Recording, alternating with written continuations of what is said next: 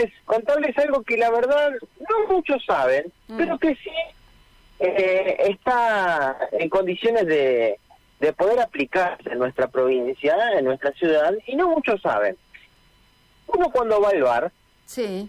Va y, y, por supuesto se sienta eh, para comer algo eh, y tomar algo justamente y bueno se encuentra con que bueno tiene que pedir no pide la comida pide la bebida Recién Gastón decía que con dos Grierson, cuando salgan los billetes de dos mil pesos, con dos Grierson va a estar justito como para pedirse dos lisos. No, dos lisos, un helado. y un No, helado, eh. y nada más. Bueno, y nada Ah. más. A ver, Maurito, Claro. ¿se puede pedir A algo ver. más? a dónde voy Mm. que cuando uno va y quizás eh, quiere pedir la comida o, o esperar justamente la llegada de la comida debe saber que está a su favor y que el bar que lo está atendiendo, que lo está recibiendo, tiene la obligación de ofrecerle gratis una jarra de agua. Listo, mira, Muy bien. ahí tenés. Bien. Andá a Ok, tomar eso tranquilo que después aquí en la provincia de Santa No, Fe no, y en otras provincias del país está ubicado justamente esta ley, Sí. pero que no se sabe. Entonces quizás uno va y compra la botellita de agua. Pero está la ley de jarras, como se la conoce, entonces vos podés pedir, y es un derecho del cliente, del comensal, Sí. pedir la jarra de agua de manera gratuita. Claro. Porque un vaso de agua no se le niega a nadie. Exactamente. Ese sería el dicho, nombre de la ley. Va a ser lema. Ese es el, el lema que por supuesto se eh, expone aquí. Es por eso que desde la Defensoría del Pueblo se está trabajando justamente para la concientización, para tratar de eh, establecer eh, esta, esta ley que se pueda llevar adelante en la práctica y que además eh, los eh, clientes, los futuros comensales que van a los bares, sepan del derecho con el que cuentan, que en muchas ocasiones no se sabe y es por eso que no se puede implementar. Obviamente, Claro. el gobierno te lo va a decir, Sí. eh, porque estaría perdiendo quizás algún algún rédito económico. Bueno, allí es donde radica principalmente este tire y afloje que es necesario que se sepa.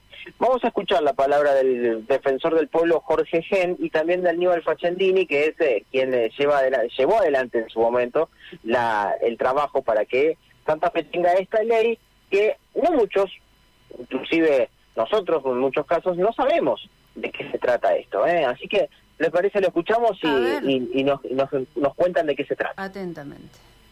Eh, junto con la Cátedra de Agua, la Defensoría del Pueblo de la provincia de, de Santa Fe, una reunión con una agenda de trabajo que creo que va a ser más que, interesante, pero siempre una oportunidad para hacer visible una de las, de las leyes más importantes, la 13935, que establece la obli- obligatoriedad del derecho de jarra de, de agua.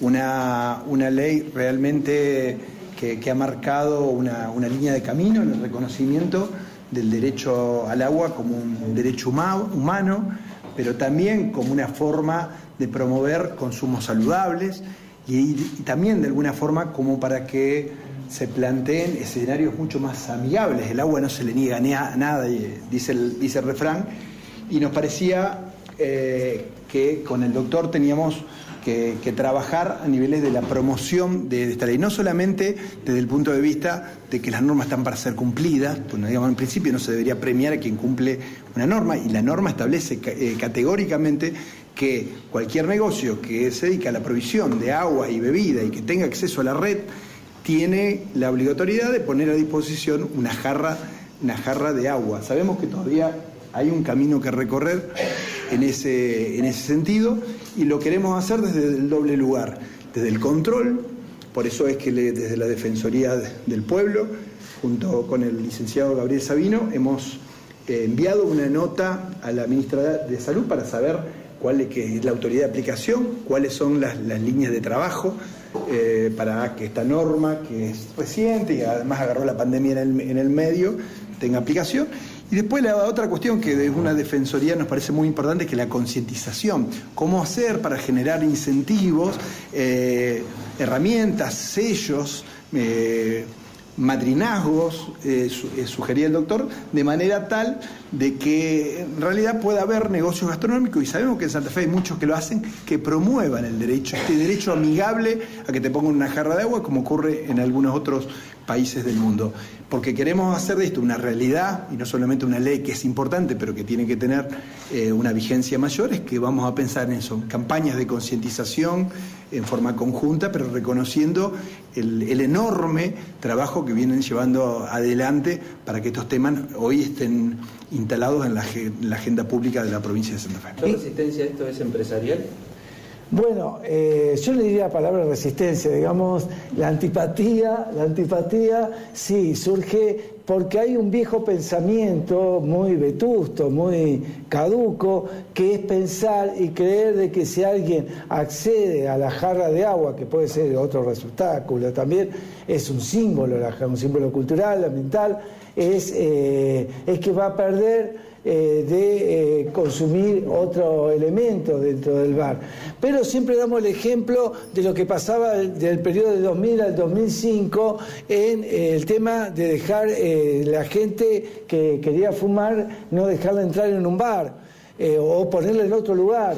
Y el, y el temor que tenía la actividad gastronómica era que iba a dejar, perder clientes. Bueno, la historia, los hechos, la ciencia demostró que no es así logró contener a los clientes, tener más clientes, ¿por qué? Porque el que no fumaba no se tenía que no tenía que soportar el humo del que sí fumaba y los que saben los que no fuman porque yo soy un fumador arrepentido eh, los que nunca fumaron es terrible el humo de la persona que fuma es terrible. Eh, y entonces fue un equívoco y ningún bar se fundió ningún restaurante se fundió. Bueno lo mismo es para el derecho de jarra de agua. La amabilización es eh, no solamente un derecho humano, sino que genera rentabilidad. La ley de Hasta así lo, escuchábamos, eh, en este caso, hablando sobre este, este tema. ¿eh? Muy interesante para poder debatirlo. Se, se, implementa, se cumple, lo sabemos nosotros.